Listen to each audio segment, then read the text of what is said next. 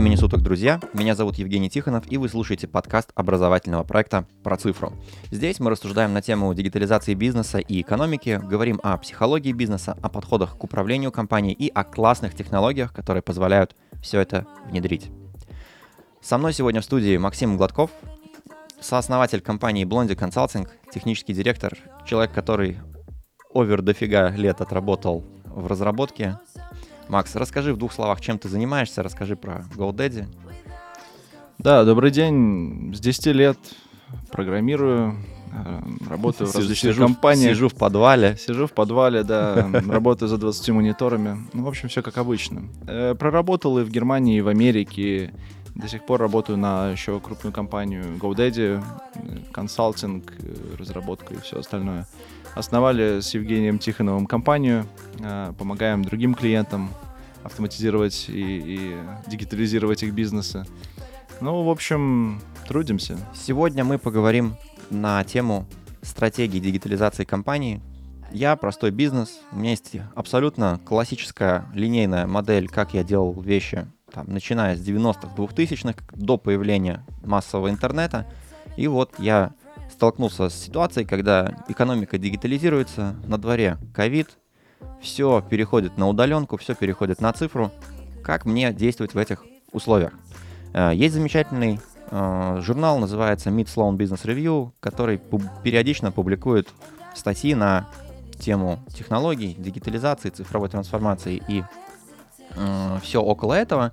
И в своей недавней книге «Цифровая трансформация» Mid Sloan Business Review опубликовал совершенно замечательных два варианта стратегии, с которыми я полностью согласен и которые мы сегодня покачаем. Итак, первый вариант стратегии дигитализации компании — это э, так называемая клиентская стратегия, когда мы внедряем некую CRM-систему, то есть систему управления взаимоотношений с клиентами, которая позволяет провести клиента от момента, скажем, первичного выявления потребности, то есть вот клиент узнал, что, о, я хочу там купить какой-то продукт, и до момента, когда мы делаем этого клиента фанатом. Таким образом, мы выстраиваем полный клиентский путь, что означает, что мы продумываем каждый шаг, который должен пройти наш клиент от пути, когда он узнал о своей потребности или придумал, что хочет что-то купить, то есть а, пошел на сайт, на сайте его зацепила какая-то реклама, потом реклама стала его преследовать. Ну, наверняка всем известна история, когда заходишь на сайт, или там вслух сказал возле телефона что-то, да, и тебя начинает ретаргетить реклама целевая. Ну да. И, и до момента, когда клиент оставляет заявку, размещает заказ, когда мы получаем какие-то контактные данные от этого клиента, которые, с которыми мы можем уже работать на этапе продаж. И вторая стратегия, а, не менее интересная, а, наверное, даже более интересная, но более сложная, на мой взгляд, это стратегия цифровых сервисов. Когда современные банки, мы ну, уже сегодня тяжело, наверное, представить как мы бы ходили на почту, оформляли какие-то почтовые переводы. Сегодня мы все пользуемся какими-то аппликациями, мы заходим, очень легко там в один клик отправляем платежи, получаем платежи, там вплоть до того, что банковский сектор сегодня уже переходит в такой формат цифровых личных финансовых ассистентов, когда можно э, смотреть, как, на что мы тратим деньги, можно бюджетировать там какие-то личные, личные расходы. То есть, ну, полноценные э, сервисы. И еще одна э, тема, с которой пересекается э, стратегия дигитализации, это бизнес-модель. То есть мы топим за то, что э, от бизнес-модели будет зависеть то, каким образом нам наилучшим, каким образом мы будем дигитализировать нашу компанию. Ну вот, например, Amazon. Всем известно, что Amazon это платформа. Платформа — это бизнес-модель, которая заточена на то, чтобы сокращать так называемые транзакционные издержки. Иными словами, это то, как мы наилучше... Э, иными словами, это мало кто считает, сколько мы тратим времени и денег на то, чтобы потратить деньги, как это не парадоксально звучит. Ну, например, хочу купить монитор. Сколько я потрачу времени на то, чтобы найти этот монитор? Так вот, платформы, э, как бизнес-модель, она заточена на то, что ты приходишь в одно место, у тебя есть большое количество продавцов, там, поставщиков или дилеров, которые в одном месте тебе предлагают свои услуги. Ты не ходишь, не бегаешь, не ищешь, где это купить. Ты приходишь и в одно место, и в одном месте все это покупаешь. И Amazon, как следствие э, своей стратегии платформы, предлагают, наверное, даже не знаю, что это, Макс, это клиентский сервис, это что да это? и не только, они предлагают... э, Самое смешное, что они предлагают клиентский сервис не только покупателям, но они предлагают клиентский сервис и продавцам. И в этом плане они молодцы, и э, да, они в этом, э, скажем так, очень далеко продвинулись. Э, Мало того, что покупатель может быстро найти то, что он хочет, и купить сразу удобным ему способом, сохраненной карточкой, да, то есть ему хватает одного клика. Но та же самая история с продавцами. Им не надо держать склады, им не надо искать клиентов, им не надо обрабатывать их заявки. Да, они просто договариваются с китайским производителем, подключаются к Амазону и начинают это продавать в 2 секунды. При этом палец за палец не ударяя. Ну, теоретически, да, хотя есть, опять же, стратегия уже продвижения на Амазоне просто из-за их размеров, Ну, конечно. но фактически, да, они, даже, они даже предлагают склады. И вот опять же, да, интересная история. Это некий такой стык, да, технологического и реального мира. То есть, с одной стороны, Amazon — это цифровой сервис, цифровой сервис по, даже не знаю, по поиску и покупке товаров, купле-продаже товаров, да, и, наверное, каких-то цифровых услуг, книг, например. Ну, возможно. Даже не знаю, как его обозвать. Это, но это не совсем такой классический конвенциональный e-commerce проект. Это ну, полноценный клиентский сервис. Amazon Prime, например. Ты, Да. ты платишь подписку. За что ты платишь подписку? За то, что тебе будут быстро доставлять услуги, правильно? Да, И товары. да. Ты доплачиваешь за качественный сервис. Притом это не скрытые какие-то платежи, что самое интересное, а очень даже открытые, что раньше себе сложно было представить. Э, Раньше сервисы, стоимость этого сервиса вкладывали в стоимость продукта, Да. в доставку, в какие-то еще да, расходы. А теперь тебе говорят, хочешь быстро, плати. Очень это, но вопрос вот в чем. Вот мы обычный бизнес, допустим, да, я не знаю, цветами Да. занимаемся, предположим. Какую клиентскую стратегию выбрать? Э, у тебя в карьере был прекрасный кейс, когда твоя супруга занималась э, цветочным бизнесом, ты человек, э, фанат технологий, гаджетоман, э, ну, программист, одним словом, да, Да. с таким доста- достаточно высокого уровня. А, Почему ты решил маленький цветочный бизнес автоматизировать? Вообще, если в двух словах рассказать, то чем твоя жена занималась? Э, Ну да, в один день пришла ко мне жена, говорит, хочу цветами заниматься. Нравится мне красота, нравится мне их срезать, дарить. Э, В общем, все это очень красиво и все это очень интересно. Я говорю, хорошо, никаких проблем. Что делать будем? Говорю, давай будем брать подарочные коробки красивые, будем в них складывать цветочки и продавать. Ну, это было там 10 лет назад. Да, когда- это когда было 10 еще лет назад, тогда была. это еще особо не было развито, сейчас э, активно, да, сейчас все продают, доставляют и так далее. Но тогда это не было развито, особенно здесь у нас. М, Вот, и мы тогда это начали делать. Но сразу было понятно, что это достаточно трудоемкий процесс. То есть мало того, что тебе надо найти поставщика, потом у этого ста- поставщика заказать э, свежие, хорошие цветы, качественные. Тебе их надо потом получить, нарезать, найти коробки, заказать их, получить, потом их надо подготовить. Туда идет там флористический оазис, в него нужно эти цветочки положить, воды туда налить. В общем, все это запаковать, отправить, обработать заказы. Ну, в общем, там уйма разных задач, которая стоит перед компанией. При этом подарочный сервис, он не, не настолько высокомаржинальный бизнес, да, и чтобы получать, во-первых, разумную цену для клиентов, чтобы вообще эти клиенты у тебя появились, плюс э, что-то как бы умудряться на этом зарабатывать, нужно максимально срезать свои расходы. А один из самых крупных да, расходов, которые есть в компании, это сотрудники. Соответственно, надо каким-то образом количество этих сотрудников снижать. А как снижать? Флористов ты не уберешь, потому что цветочки все равно кому-то надо выбрать, поставить, подготовить и так далее. Эм, Ну, значит, остается клиентский сервис, доставка, ну и все остальное. Ну, вот с этим мы и начали потихоньку играть. Ну, у вас такой интересный микс. У вас, по сути, э, стратегия клиентского сервиса. То есть у вас стратегия была именно CRM. Как вы взаимодействуете с клиентом, как вы клиента онбордите. Насколько я помню, э, один момент, и, э, мы с тобой, по-моему, тогда еще не работали вместе. Я помню, заходишь на Инстаграм, а он тогда еще, ну, буквально, я говорю, это 10 лет назад, когда Инстаграм, он уже был, но он, Но тот- он не так развит был он еще. тогда не был мейнстримом таким прям жестким. И продавали очень редко через Инстаграм в тот момент. Я помню, когда открываешь Инстаграм, а там просто не отвязаться от вас. Просто все было заполнено этими цветами. То есть вы, по сути, что сделали? Вы сделали некий клиентский путь, вы поняли, что есть какие-то каналы, где люди тусуются, и вы их затягивали к себе на сайт. Да, и что мы первое сделали на самом деле, э, это мы упростили способ заказа букетов. В каком плане? Э, все конкуренты, все цветочные сервисы, они предлагали огромный каталог готовых букетов, из которых ты выбирал. У тебя была цена, у тебя была картинка, примерное там описание количества цветов и так далее. Ты выбирал, нажимал кнопку, и тебе это привозили. Но проблема была в том, что, во-первых, продуктов было миллион, букетов можно придумать из одних и тех же цветов э, огромное количество. Это раз. Второе, э, практически всегда у цветочников нет тех цветов, которые есть в том букете, который ты выбрал. Соответственно, они начинают что-то заменять. И по большому счету ты никогда не получаешь тот букет, который ты видел в картинке. Что мы сделали? Э, мы упростили процесс. Мы затягивали клиентов на нашу одностраничный, на наш одностраничный магазин и предлагали им пройти через некий процесс. А, притом первый шаг этого процесса был это выбрать форму коробочки. Мы говорили, какую вы хотите? Круглую, в форме сердца, квадратную. Клиент выбирал. Мы говорили, хорошо, а какого размера? И у нас было 7 размеров, от которых зависела цена. А, клиент выбирал размер. От этого размера дальше зависело, сколько мы цветов туда поставим, сколько мы туда там французских печенек макарон добавим, да, как, э, скажем так, доп такой. От этого будет зависеть коробочка и так далее.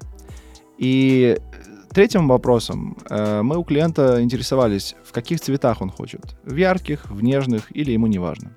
Все. На этом, в принципе, выбор коробочки заканчивался. То есть вы, короче говоря, э, короче говоря, вы даже не давали ему возможность э, выбрать, по сути, коробку. Ну так, глобально, вы Нет, не, не геморроили мы, его. Мы вообще не давали ему возможности выбрать коробку. Он не выбирал цветы, он не выбирал цвет коробки он не выбирал там текстуру, ничего. Но при этом создавалось полное ощущение того, что он полностью контролирует процесс. Да, да. Плюс, э, во-первых, мы очень сильно срезали свои косты, э, так как мы могли использовать те цветы, которые у нас были на месте, да, в большинстве случаев. Были редкие случаи, когда клиенты могли оставить некий комментарий и сказать, что я хочу только розы или только пионы, да, и там конкретного цвета. Мы такие просьбы тоже выполняли, и клиенты оставались довольны но 99% клиентов их это не интересовало. Они хотели получить красивую коробочку в подарок в нужный срок, э, да, за конкретную цену. Все. Ну, это все, что их кто, интересовало. Кто, кто чаще всего у вас заказывал? Э, женщины, что самое смешное. Э, да ладно. Да, мы всю свою рекламную кампанию ориентировали на мужчин. Э, все было сделано для мужчин. Э, мы даже делали пару интересных таких э, эротических рекламных кампаний, чтобы подтягивать э, да, взрослое мужское население под это дело. Но что самое смешное, оказалось, что женщины гораздо активнее в этом плане. Они дарят гораздо больше подругам, коллегам, друзьям. Они заказывают подарки для мужчин и так далее. И для нас это было большое открытие. Мне очень, интерес... Мне очень интересно, как вы вообще пришли к тому, что у вас женщины. Мы... Вот в чем фишка дигитализации, да? Принцип data first. То есть ты... То есть как вы выяснили э, тот факт, что вам женщины ваши клиенты? Вот маленький бизнес, да? Четыре человека у вас там, по-моему, работало? Да, да. В этом и, и был как бы вся прелесть нашего бизнеса в том, что мы э, у нас были достаточно, большие обороты, но при этом маленькое количество сотрудников, очень маленькие расходы, при том на все, да, начиная там от сайта, заканчивая вот всеми э, рекламными э, материалами там и так далее вот, рекламными сервисами. А поняли мы это очень просто. Понимаешь, когда ты делаешь там 90% своей рекламы ориентированы на мужчин, но при этом заказы у тебя приходят в основном от женщин, ты начинаешь понимать, что Э, скорее всего, работает, э, ну, не твоя реклама неправильно работает, да, потому что аудитория там очень четко у нас настраивалась. Э, мы в свое время на этом тоже собаку съели, мы там очень грамотно занимались и ремаркетингом, и ретаргетингом, и, и всем чем угодно. Вот. Эм, но мы видели заказы, мы видели заказы, мы видели записки. Притом, кстати, тоже важный нюанс. Когда мы принимали заказ у клиентов, мы собирали информацию не только о заказчике, но и о получателе потому что мы к доставке очень серьезно относились. Э, там у нас в течение двух часов можно было доставить и так далее. Но при этом мы всегда очень подробно интересовались, а кто будет получатель. Имя, фамилия, номер телефона, точный адрес и так далее. Пол. Пол нет, пол мы сами определяли. У нас была система, которая могла из имени автоматически определить там с 99,9% точностью пол. Э, да, это было сделано, чтобы, во-первых, э, сократить количество полей в наших формах, э, да, и таким образом как бы упростить заказ. В то же время у нас же были еще разные источники получения заказов. Часто, например, ну там у нас, к примеру, была Facebook интеграция, и мы могли прямо с Facebook получать заказы, и там не было возможности добавить поле пол. Вот, а нам надо было его знать обязательно. Поэтому как бы мы это тоже все разрабатывали. Эм, но когда мы начали анализировать, кто у нас заказчик и кто у нас получатель, выяснилось, что больше всего у нас женщины женщинам. Да, и вот тут мы возвращаемся к приколу цифры, да? Самому главному, да. что когда ты имеешь эти данные, когда ты не просто там на бумажках собираешь или в Excel, когда у тебя есть единая база, которая копится, она никуда не деется. Да. Ну, она копится, копится, копится, копится, проходит год, проходит два, проходит три, а это именно так и было. Да. да то есть это же не было там того, что вы там два месяца потестировали, о, нет, что-то не так.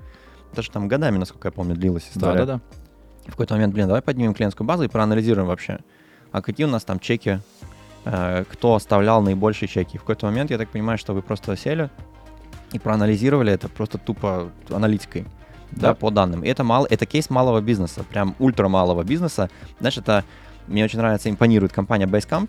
Э, это американский сервис, который предоставляет такую софтину для управления проектами.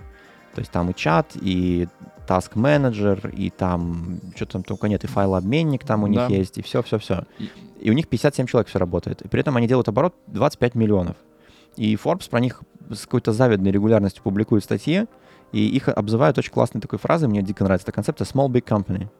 То есть маленькая большая компания. То есть она по всем признакам маленькая, но обороты у нее крупные компании. Да, так и есть. И это тот самый кейс Bloombox, когда благодаря дигитализации автоматизации, слушай, а сколько вы вообще денег потратили на цифру? Не было такого, что вам было, э, что, что вам сотрудников нанять, что систему создать с одно и то же? Ну, я честно скажу, сложно это посчитать, потому что в основном дигитализацией занимался я, и у меня было там пару помощников, которые помогали по, э, по маркетингу. Но я тебе точно могу однозначно сказать, что мы потратили гораздо меньше денег на дигитализацию, чем на сотрудников потенциально бы потратили. Потому что обработать то количество заказов, которое у нас приходило, да, хорошо, грамотно и с той скоростью, э, надо было бы ни одного сотрудника посадить именно только на эту задачу. Ну, а, и а дальше... в чем фишка вот обработки заказа, да? Почему это вам... Вот, это, по сути, автоматизация. Да. Да, и. Стопроцентная. И в чем фишка, почему... Чем система вот помогала... Что там сложно-то заказ обработать? Эм, смотри, у нас состав э, заказа, он достаточно э, такой обширный. То есть, э, во-первых, у тебя есть склад цветов, раз, да, то есть ты должен понимать, какие у тебя есть, какие ты можешь э, варианты предлагать и так далее. Это первый момент. Второй момент — коробки. То есть а. на сайте у вас регулировался автоматический да, выбор? Да. В зависимости, если, допустим, какие-то коробки закончились? Или какие-то цветы закончились. То есть если у нас заканчивались, например, яркие цветы, и мы это понимали, то у нас такой выбор тоже пропадал. С сайта, ну, точнее, он не пропадал. Мы говорили клиенту о том, что сейчас это недоступно, и будет доступно, например, там, через три дня. Ну, то есть вы как-то писали да, где-то, да? Да, да. То есть эта штука у нас автоматически рассчитывалась, и клиент это видел. Вот. Потом э, у каждого клиента была возможность оставить комментарий, да, что важно. А комментарии бывали абсолютно разнообразные. И мы на многие комментарии сделали тоже автоматизацию. Ну, например, одна из очень частых э, таких просьб от клиентов была сделать все анонимно. То есть мы знаем заказчика, мы знаем получателя, но при этом получатель ни в коем случае не должен знать, кто был заказчик. А при этом получатели часто перезванивают еще в компанию и очень настойчиво требуют, да, чтобы им рассказали. Соответственно, мы сделали такую автоматизацию, что если мы встречали какие-то похожие слова на, на слово анонимно э, в комментариях, то у нас автоматом появлялся на заказе красный флажок, который видели все. И флористы, и операторы, там, и заказчики, и так далее, и так далее.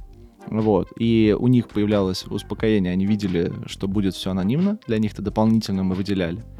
И для нас, да, кто бы нам куда как ни позвонил, мы сразу видели, что этот заказ должен быть анонимный, никому не надо ничего разглашать. Вот. Э, дальше важный момент был записки, что оказалось э, интересной тоже такой фишкой, которую никто не мог предложить особо.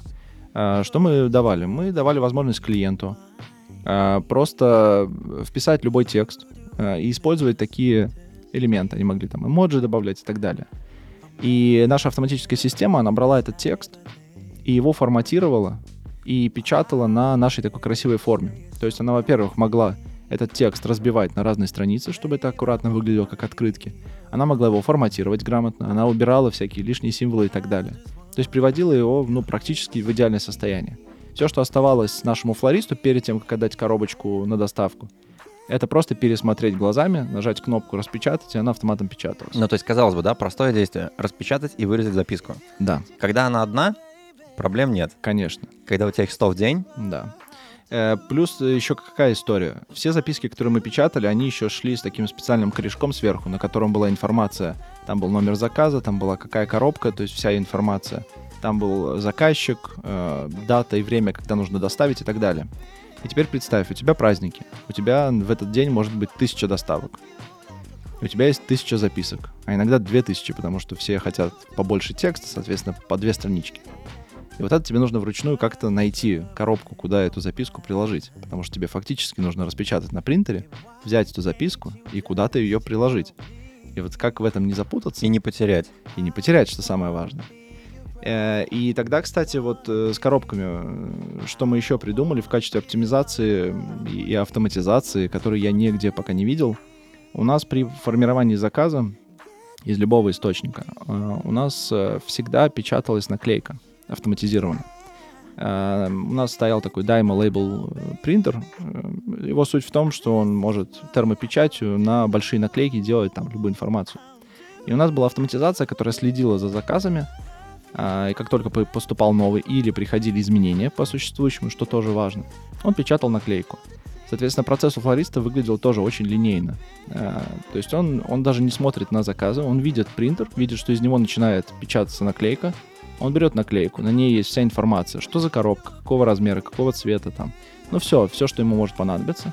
Он тут же брал, находил пустую коробку, которая как бы уже подготовлена для работы, на нее клеил эту наклейку и отставлял. И таким образом э, флорист, во-первых, их визуально сразу отделял, да, то, что уже заказано, это раз. Во-вторых, он их резервировал, коробки, чтобы не получилось так, что какая-то уедет к тому моменту, когда ее нужно доставить. Плюс мы не пропускали заказы. У нас были заказы, например, на полгода вперед уже сделаны. Да, если бы этой системы не было, есть очень большая вероятность, что мы бы про него забыли, пропустили и так далее. Да, так не может это произойти, потому что коробка уже фактически стоит зарезервированная. И третье, мы могли очень легко их найти. Да, то есть с той же запиской или при доставке мы передавали коробку курьеру, у нее была наклейка, под наклейкой была уже записка, все как бы подготовлено, он эту наклейку прямо перед отдачей клиенту, он ее склеивал, она была специальным клеем, который легко снимается, не оставляет следов, и передает. И тут очень интересный момент э, возникает. А вот эти авто- автоматизации и оптимизации, которые вы делали, вы же не делали, вы же изначально не делали эту систему для того, чтобы автоматизироваться. Вы Нет. Вы же, это же явило- явилось как бы следствием. Да. И очень часто есть еще третья стратегия э, дигитализации, которая, ну, на мой взгляд, является абсолютно заведомо провальной, глупой и ну, а, ну ладно, обойдемся без оценочных суждений, э, просто так, чисто из опыта, все кейсы, вот вспомним кейс Cinnamon Travel, да, А, изначальная стратегия дигитализации была в том, чтобы, и, и кейс провальный был абсолютно, абсолютно полностью провальный, в том, чтобы оптимизировать работу. То есть не создать какую-то дополнительную ценность при помощи дигитализации, а в том, чтобы вот именно оптимизировать процесс, то есть его записать, понять, где мы действуем неэффективно, и вроде как оптимизировать. То есть теоретически прикольная схема, но фактически она не работает. Почему, в твоем понимании? Ну, все очень просто. Она не работает, потому что э, ты, не, ну, ты не создаешь никакой ценности. Да? То есть тут вот этой добавочной ценности не возникает. Если ты делаешь это просто как Ты оптимизация своих пытаешься, процессов. ты пытаешься больше выжить из того, что уже есть. Э, Я бы даже не так сказал. Ты пытаешься просто себе упростить жизнь. Э, Но это не значит, что это принесет тебе больше дохода или там повысит скорость работы или еще что-то. Не обязательно. Ты просто облегчишь себе жизнь. Да, тебе не надо будет нажимать три кнопки, а надо будет нажать одну кнопку. Но глобально это ни на что не повлияет. Вот и все. Плюс никто не говорит о том, что клиентам твоим надо, чтобы ты нажал эту одну кнопку, а не три. Поэтому это большая разница. Э, В нашем кейсе было достаточно интересно. Вот такой пинок э, под попу, который заставил нас вообще вот этими автоматизациями заниматься, э, был буквально через две недели после открытия. Мы открывались, по-моему, в январе, там в середине, нет, в конце января, уже даже не помню какого года, больно давно было. Но э, неважно. В общем, мы сделали буквально там 10-15 коробочек. Все было хорошо, мы запустили сайт. Очень простой, элементарный, там вот э, с такой простой системой заказа. А, там чуть ли не комментарий просто оставь. И тут пришло 14 февраля. А, при этом мы делали фотографии в Инстаграм, да, достаточно активно. И пришло 14 февраля, и нам приходит там более 100 заказов на один день. Это буквально январь-февраль, это там буквально две недели. Да. И, и мы понимаем, что более 100 заказов, когда у тебя нет какой-то системы, достаточно проблематично выполнить. Мало того, что их надо выполнить, да, то есть тебе надо не запутаться, куда, чего, как, какие там комментарии, каким заказом было, это раз. Э, проблема это все доставить, потому что, ну, 100 заказов даже по Риге доставить, э, ну, надо как минимум 5 курьеров при том, что все хотят доставить в первой половине дня, это тоже надо понимать. Ты не можешь это в течение дня, потому что на 14 февраля поздно вечером эта коробка уже никому не нужна. Э, и тут мы начали думать, да, что делать. Э, мы начали там элементарно делать какие-то Word-файлы, в них там скидывать эту информацию, делить какими-то полосочками, там разрезать это, прикладывать куда-то к коробкам. Это была большая глупость, это мы потратили на это больше времени, по-моему, чем, чем собирали эти заказы, да, мы их там только разгребали. Но именно тогда мы задумали, что 8 марта, да, Не еще через три недели, и надо что-то делать. И вот за эти три недели, в принципе, мы сделали первый концепт э, вот такой более-менее автоматизированной системы. Мы не тратили на это кучу времени, мы делали все на коленках, да, как говорится, из говна и палок, но оно сработало, и на 8 марта, если я правильно помню, мы там сделали уже не 100, а там 180 заказов. При этом мы это сделали меньшим количеством людей и с меньшими нервами, и при этом всем все доставили вовремя, правильно, и, в общем, ничего не накосячили. Окей, но получается, что у вас как бы жизнь вынудила автоматизироваться, да, не было такого, что вы изначально такие приходите, слушай, а вот у нас, давай, вот мы сейчас бизнес-план прочитаем, да, и вот у нас по бизнес-плану невыгодно 6 людей иметь, да, давайте мы вот подумаем, как иметь 4. Нет, получилось наоборот, вы придумали изначально, как привлекать клиента, Да. сделали сайт, ну, грубо, грубо, неосознанно, вы тогда продумали клиентский путь, ну, абсолютно неосознанно, ну, насколько я понимаю, да, Ну, мы хотели его сделать просто упрощением. Мы Да. брали стандартный, и мы хотели его упростить, чтобы и у клиентов было меньше опций, э, да, и у нас было больше, больше возможностей.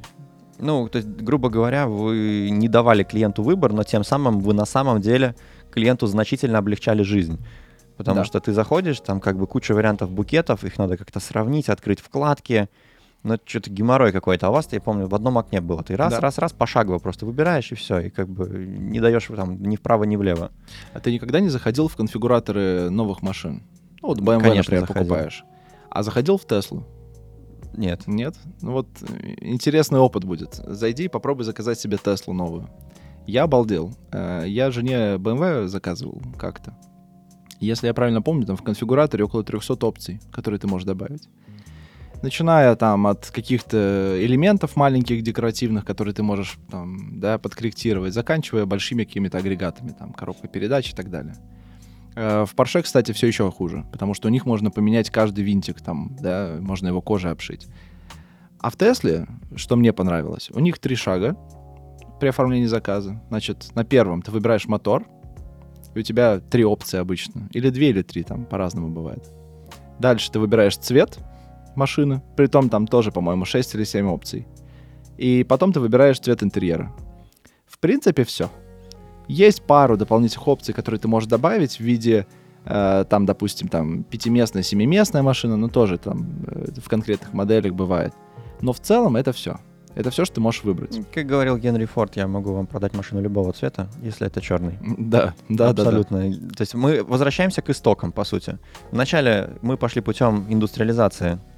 Все стандартное. От полного кастома, когда это делали там скорняжники, да, там сапожники, индивидуальный покрой. Мы перешли к массовому производству, что у всех все одинаковое, да, там одна модель ботинок трех размеров, да, и если тебе не Да-да-да. подошло, как бы, ну, твоя проблема. А потом люди от этого подустали, перешли на какой-то максимальный кастом, то есть максимально все там зоопарк расплодить, да, и тех- их технологии дигитализации это начали позволять делать массово, Да. да, то есть если там раньше прийти и обработать такое количество заказов вот именно в индивидуальном, как бы вот в этом таком варианте, да, это очень сложно. Сейчас мы опять сделали круг и возвращаемся обратно, потому что все устали от этого количества опций, там что-то выбирать, надо разбираться, вникать. В том-то и дело. Есть деньги, я купить хочу, я не хочу выбирать. А самое обидное, самое обидное, что ты все эти опции понавыбирал бы, ну вот, заказывая BMW, ты бы, скорее всего, что-то упустил или что-то выбрал не то, потом ты получил машину за большие деньги и начал жалеть о том, что вот была там одна галочка, которую я не поставил или поставил, а зря. И ты потом полжизни своей будешь вспоминать, что в конфигураторе ты эту галку не поставил. Ну вот возвращаясь к теме э, цифровой стратегии, да, допустим, вот банальный бизнес, да, вот две стратегии. Вот создать какой-то цифровой сервис, которым будут пользоваться люди, которые, которые автоматически тебе начнут приносить деньги, ну, не знаю, ну, с банковскими аппликациями понятно. Да. Какие у нас Nike. Да, вот Nike это классический пример э, цифрового сервиса. Есть такая аппликация Nike Run Club. И э, в чем идея? Идея в том, чтобы создать некий цифровой сервис, чтобы погрузить человека в твою как бы среду обитания, в свою среду обитания, в среду обитания бренда. Да, вот этот э, NRC, у них аппликация есть и на Android, и на аппликацию, там много миллионов Мгм. скачиваний. И они же в этой аппликации, по сути, ничего не продают. Ну, глобально. Они Ну просто да. тебе позволяют просто логотип и как бы сообщество. То есть кто сколько пробежал. Да, и давайте теперь мериться. Кто там пробежал 10 километров сегодня, кто 15, кто 20, да. И, э, ну, поразительно, что они даже не запрещают как бы пользователям других брендов а, пользоваться своей аппликацией, но что меня удивляет больше всего в этой всей истории, что нет-нет, да, люди переходят на Nike. Ну да. Да, потому что, ну, как бы сообщество, такое вот некая приверженность к бренду. И вот это тот самый пример, когда такой классический бизнес, который существовал еще до вообще, до цифры, да, они же там кроссовки создали, там еще не было ничего такого, там, Мгм. ну, были какие-то базы, да, но глобально там никакой дигитализации э, не было, потому что, ну, там, та, та дигитализация, которую мы знаем там сегодня, она там появилась, по-моему, в 67 году. А, Роберт и Кейт Кестенбаум основали компанию Кестенбаум Consulting. Они занимались тем, что анализировали базы данных, э, такие, знаешь, еще типа Access, там, я не знаю, что там в те времена было, Да-да. но они анализировали базы подписчиков, смотрели, по каким данным, по каким там параметрам люди будут подходить под конкретный какой-то продукт и пытались более-не-менее какие-то индивидуальные предложения людям рассылать. И тогда появился так называемый вот этот вот э, database маркетинг, да, который, по сути, сегодня эволюционировал вот эту вот, вот в эту стратегию CRM. Так вот, маленькому бизнесу, насколько реально а, вообще сегодня вот с нуля взять и написать какой-то сервис, какую-то аппликацию, да, это же на кучу денег, наверное. Ну, Хотя ну, по факту я знаю, что это не так, но мне, например, тяжело представить, как малому бизнесу можно придумать сервис. Может быть, лучше стратегию выбрать клиентского пути, да, там, стратегию привлечения CRM, там, куча аппликаций, куча готового софта. Как, ну как, поставил, оно работает, или это не так? Э, Тут на самом деле спорный вопрос. Э, Еще год назад я бы сказал, что только первая стратегия будет работать для малого бизнеса, да, то есть какой-то делать сервис с нуля, ну, это действительно очень трудозатратно и очень дорого. Хотя вот последний год начали появляться еще продукты, где ты можешь свой сервис, по сути, собрать как конструктор и начать его точно так же продавать.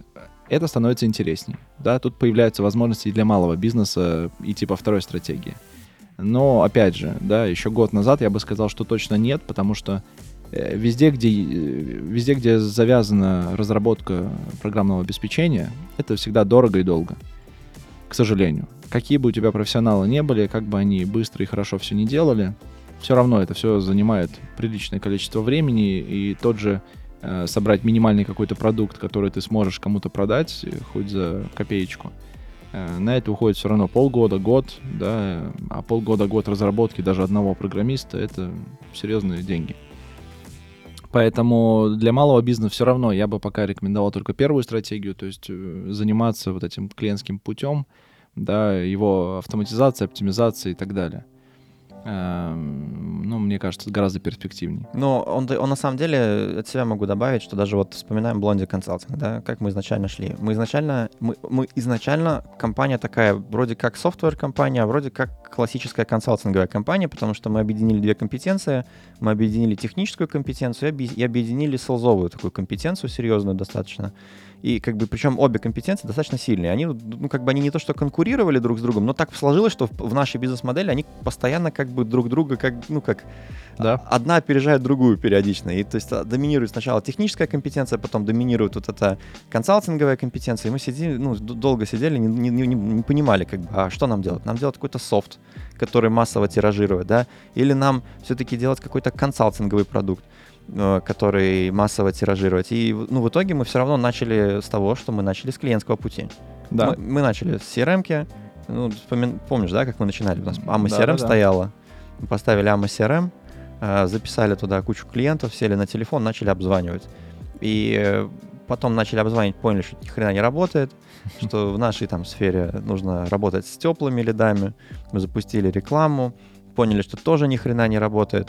Добавили один шаг, потому что поняли, что аудиторию нужно там обучать, прежде чем вообще с ними начинать работать. Там добавили Мгм. блог, ст- стали вводить на блог. Короче, мы так итеративно, э, методом проб и ошибок за время пришли вот к нашей стратегии того, что у нас есть контент-маркетинг, через контент мы как бы прогреваем аудиторию, пок- показываем, что смотрите, как круто, там есть продукт, который работает. И мы классический пример, в принципе, малого бизнеса сами же. Да. Работаем с крупными компаниями, помогаем автоматизироваться крупным компаниям, а по сути сами же являемся примером а, малого бизнеса, причем такого, я бы сказал, ультрамалого даже, да, ну так, по мировым масштабам. Для софтвер-компаний мы очень маленькие. Да. И, и это, и это, это прикол. Что Я считаю, что это плюс. Это, Это большой огромный плюс. плюс, Э, да. Мы оба пришли из большого бизнеса, да, из очень крупных компаний и посмотрели на все минусы, все плюсы, которые там есть. да, этих корпораций, ну их нафиг. В том-то и дело. Да, поэтому... Они неэффективны, по факту. Абсолютно. И конечно. 90% экономики это малый бизнес. Да? Да. И то есть сегодня говорить о том, что что рекомендовать крупным компаниям, а смысл? Значимого экономического эффекта общество не получит глобально. Да? Поэтому малый бизнес, если сможет дигитализироваться, да, если каждый сможет там что-то сделать, какую-то маленькую фишечку, чуть-чуть улучшить жизнь своим клиентам в первую очередь, ну, потому что в итоге-то кто, получ... кто выгодополучатель всей этой истории? Клиент. Да, Да. Мне, мне же удобно, что 10 лет назад я не мог зайти. Вот сейчас, в 10 лет назад случится коронавирус, да? Ну все, Всё. ну все встало бы. Сейчас там все кричат про кризис, там что-то все остановилось, но я реального кризиса не вижу. Ну, все просто перешло в цифру, причем ну так органично. Да, потеряли те компании, которые, Которые не перешли в цифру. вот которые всё. заранее не хотели. И это все глупости, это все не надо, да. Ну, вот эта вот вся история, да. Как бы, э, и, ну, пришло откуда не ждали. Да, все ну, они же как думали, что кон- конкуренты, наверное, их сожрут. Но конкуренты действительно там, таких компаний, как они, таких классических, не дигитализированных было много. Мгм. А сейчас коронавирус замечательно всех уравнял. А, Прекрасно вообще. Все те, кто имели какие-то цифры, цифровые инструменты, они остались на плаву и вообще не заметили. Более того, сколько я увидел там, по, вот общаюсь с людьми, у всех, у кого цифра, у всех, у кого там какие-то сайты, у кого есть e-commerce, у кого есть способы работать удаленно с твоим клиентом. Ну, понятно, что там с реальным бизнесом, который кто-то должен, да, выполнять физическую работу, Ну, Понятно, что асфальт будет тяжело класть по интернету. да, ну, естественно, да, то есть понят, понятное дело. Но глобально заказать асфальт можно же по Да. интернету, да? Казалось, казалось бы, да, вот у нас есть кейс компании Технониколь. Это огромная компания, полтора миллиарда оборот э, евро, там, сколько стран у них там, я уже не помню, там 12 стран, что-то такое. Э, Ну, даже сейчас уже не скажу, потому что очень много где представлены. А, сколько они, лет пять назад, да, они перешли на то, что стали переводить своих клиентов на заказ своих продуктов, казалось бы, дико специализированных, дико специфических, и которые, ну как, продавать через интернет там кровлю, крышу. Как можно крышу продать через интернет? А выясняется, Ну что, да. а выясняется, что замечательно можно. Мгм. Да, и как бы в масштабах этой компании получилась бешеная экономия для компании и невероятная выгода для клиентов, потому что ту экономию, которую они получили, они сразу вклю- ну, как бы в цену вложили. То есть они просто сократили цены там по тем позициям, где они были не очень конкурентны на рынке, да, и сразу стали моментально конкурентны за счет того, что там не надо такого количества сотрудников. И второй момент, их клиенты поняли, что, блин, а можно ж ночью заказать. Ну, сидишь там в 2 часа ночи, да, и не спишь. Это, э, кстати, мало об этом кто говорит, но это чисто классическая история. Очень часто малый и средний бизнес, предприниматели днем там выполняют какие-то свои прямые обязательства, а времени не остается. Ну, там посидел дома, там ребенка уложил спать, сидит, думает, ну, надо что-то еще поделать, да? Ну да. О, блин, забыл заказать. Сел на за интернет и заказал. Ну, это мало об этом говорится, но это сплошь и рядом встречается. Что не нужно Конечно. менеджеру звонить, не нужно там куда-то ехать, не надо там почтовых голубей отправлять, да, все, пожалуйста, а, в онлайне. Поэтому Но это, опять же, это больше, наверное, к стратегии клиентского пути, да, к стратегии клиент, э, именно вот к стратегии CRM, то есть к стратегии построения взаимоотношений с клиентами на удаленке, вот продумывание вот этого пути, э, вот моменты, когда клиент впервые выявил, узнал о своей потребности, вообще узнал, что, блин, вот мне такой продукт бы надо купить, а, а собственно, где. И вот тут ты появляешься у него на горизонте, потому что ты хорошо старгетирован, ты, у тебя есть реклама, которая по конкретным ключам тебе показывает, потом отправляет на хорошо продуманный сайт, который не просто висит как визитка, да, что там типа вот звони. Нет, все, пожалуйста, все продукты на сайте, вот кнопка заказать, потом все попадает в систему, у тебя там все это обрабатывается, да, все четко, красиво, качественно и без геморроев. Ну да. Кстати, у меня тоже неплохой пример есть такого качественного сервиса, да, клиентского, э, автоматизированного. У меня есть коллега из Южной Африки. И он мне тут рассказал про то, как у них сделана система э, страхования жизни, страхования здоровья и так далее. И он рассказал о там, одном из игроков, э, крупного игрока на южноафриканском рынке, который вот страхует там, жизнь, здоровье и так далее. И, в общем, эм, интересный факт. Эм, он платит, ну, некую страховую премию, да, ежегодную. Обусловимся, там, тысяча евро, допустим, в год. Он платит там за страхование своего, своего здоровья. При этом у него есть приложение, которое стоит на телефоне, в котором он, в принципе, э, он его подключает к Apple здоровью, и он оттуда вытягивает информацию о его тренировках, о его здоровье, сердцебиении, там все, что с его там Apple Watch приходит и так далее она подключается к этой информации сливает страховщикам. Если они видят, что, во-первых, ты занимаешься с какой-то там периодичностью, которая оговорена, э, у тебя там все в порядке там с сердцем, и ты там проверяешь у врачей, в общем, все делаешь, все, что надо делать, и ты как бы активный, здоровый, и все у тебя в порядке, они тебе часть этой премии возвращают в конце года. Притом, есть разные уровни, и, в общем, чем здоровее ты становишься, чем больше и качественнее ты занимаешься спортом, следишь за своим здоровьем и так далее — тем выше у тебя поднимается уровень, и тем больше ты возвращаешь премию обратно в виде, ну, бонуса. Он говорит, что сейчас он до, дошел до того уровня, что он возвращает себе 70% своей годовой премии обратно в виде как бы бонуса за то, что он молодец и он ведет здоровый образ жизни. Раньше себе такое представить даже невозможно. Хрен было. проконтролируешь. Конечно. Сейчас, по большому счету, наверное, есть какие-то способы обхода и так далее. Но глобально, там, человек свои, там, 40, Э, навряд ли он будет этим заниматься, да.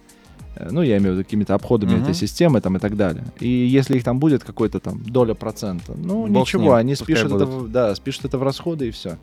Но в большинстве клиент получает обалденный сервис, а страховщики получают лояльного клиента, да, который долго, долго проживет. Да, который долго проживет и будет долго им платить эту премию. Да, это тот, самый, тот самый случай, когда э, им выгодно, чтобы ты протянул дольше. Да, да, именно так. И они э, сделают все, чтобы это произошло. И вот, вот это, я считаю, очень хороший пример клиентского сервиса. Но это, видишь, это именно э, стратегия сервиса. То есть это стратегия цифрового сервиса. Да, да. да. Это не стратегия клиентского пути, абсолютно. Это, это конкретно сервис, который ты пользуешься, и он полностью дигитализирован, и ты получаешь вот эту добавленную стоимость, добавленную ценность того, что оно происходит автоматически, ты не должен никому ничего отчитываться и показывать, да, оно все происходит автоматом. Ну, причем, скорее всего, это даже система сама. Там никакой человек не сидит, там не анализирует твои ну, да. показатели, он просто сидит автоматом, все это выписывается, и получается, что вроде как, да, ты данные сливаешь кому-то, да, у кого паранойя, там, ну, они пострадают от этого. Но по факту всем все равно на тебя, да, глобально. Э, это им важно только вот система галочка стоит, что да, ты потренировался, ну и супер, как бы всем плевать там, какие у тебя там вопросы по здоровью, а тебе нет, потому что деньги, живые деньги получаешь, да, там 700, 700 евро в год, то есть там тысячу платишь, да, да, там 700 евро в год минусом, ты, по сути, еще два года себе вперед оплатил. Угу. Ну так, если, да, раз, если, да, раз, да, если разобраться, да. И получается такая очень выгодная ситуация какой итог? Итог, наверное, а, такой, что каждая компания может, наверное, дигитализировать себя. Да, я считаю, что однозначно она мало того, что может, она должна это делать. Притом независимо от продукта, не, независимо от той услуги, которую они оказывают. Все могут дигитализироваться. Сто процентов. Да, и просто многие это не делают, потому что считают, что это очень дорого, очень, очень сложно. Хотя на самом деле миллион примеров, абсолютно разных, за разных отраслей, что малые, что, что средние, что большие, что там какие-то совсем уж такие э, древнеримские отрасли, да, которые там были, там логистика испокон веков существовала, да, там Наполеон писал в своей книге о том, как он воевал с Россией, да, и 70% этой книги посвящена не войне, она посвящена логистике. Он рассказывал, как эту хрен пойми, какую там миллионную армию накормить надо. Ну и да. он там рассказывал, как они там страдали, чтобы накормить эту армию, что война это вообще не о, Не о войне. не о да, войне, это- это, это о логистике, да, то есть Да. это просто вот иди перемести эту ораву и попробуй сделать так, чтобы еда на- догнала их, Мгм. да, и как они там голодали, как у них там солдаты погибали от там всяких болезней, потому что не доедали, там иммунитет подрывался и так далее. И сегодня, да, что мы имеем? Изобрели грузовик, ну прекрасно, ты иди управляй таким количеством грузовиков, и вот прекрасный кейс, я летом начал работать с компанией Sender, это цифровая платформа для грузовиков, ну как Uber, нажал кнопку, приехала Мгм. машина такси в Uber, да, а тут нажал кнопку, приехала фура. Ну, Да, ну, казалось класс. бы, ну, ну, ну, казалось бы, да, ну максимально такая сфера, которая, ну какая там дигитализация, о чем ты? Да, ну, ну, ну ты чё, ну, ну фура, ну ё-моё, ну ж грузить надо, да?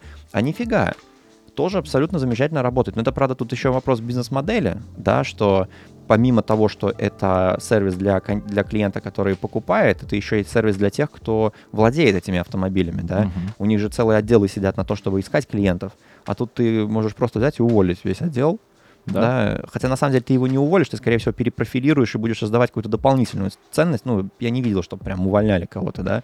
Хотя все же боятся, что, ой, меня сейчас уволят, да. Мгм. По факту я не видел, что там какие-то массовые увольнения из-за дигитализации происходили. Я видел наоборот, что наоборот количество народа увеличилось, потому что увеличивались обороты, да, и как бы создавалось что-то такое, что просто в бок куда-то уходила Ну эта да. деятельность, да, она немножко не, не- не- не- не пере- пере- переквалифицировалась а, от основной деятельности. И вот Сендер яркий пример того, как максимально такая деревянная индустрия, максимально не цифровая, переходит на цифровые рельсы. Вон в Америке, да, Uber Freight э, просто коммодитизировала рынок грузоперевозок, потому что в Америке там очень, очень распространена история. Это не как, не как у нас в Европе, где есть маленькие фирмы, да, у которых там 5, 10, 20, 30 машин, и они вот как бы ездят. В Америке очень часто водитель сам владелец своей фуры. Мгм. Были брокеры, когда ты заходил, вот приезжал там какой-нибудь Делавер, да, такой, так, а вот я привез груз, мне надо уехать. И он там обзванивал там 7-10 компаний, у кого есть какие-то грузы, да, и это такой трэш был. Мгм. И Uber что пришел, он такие посмотрели, слушай, а мы же такси занимаемся, а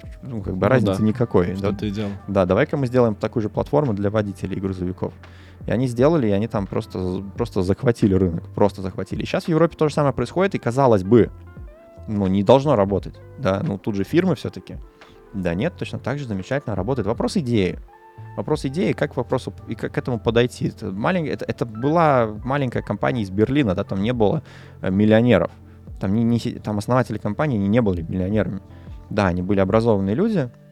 Надо признать, что они прийти- пришли из McKinsey консалтинга, там это, ну, как Да, это, это серьезно. это сливки мирового общества в консалтинге, и это видно по компании, когда видишь ее изнутри, как она функционирует. Но тем не менее, с точки зрения чисто финансовой, они не были, там, звезд неба не хватали, а с текущими возможностями интернета там нагуглить что угодно, сейчас можно гуг- бизнес нагуглить, понимаешь? То есть ты, Да-да-да. си- си- сидишь, вот если там сильно заморочишься, такой, чем бы заниматься? Ты можешь прям в Google вбить, что продавать, и ты там за два вечера найдешь себе занятие глобально. Просто лень. Так сейчас я удивляюсь, как развиваются сервисы по дропшиппингу, когда они говорят, э, сделай интернет-магазин, товар мы тебе дадим, склад мы тебе дадим, Да. доставки все сделаем, все за тебя сделаем, ты только клиента приведи. Да.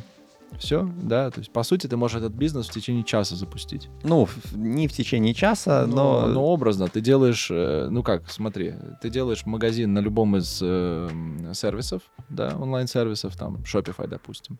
К нему по интеграции подключается дропшиппинг э, для того, чтобы эти туда продукты все импортировать.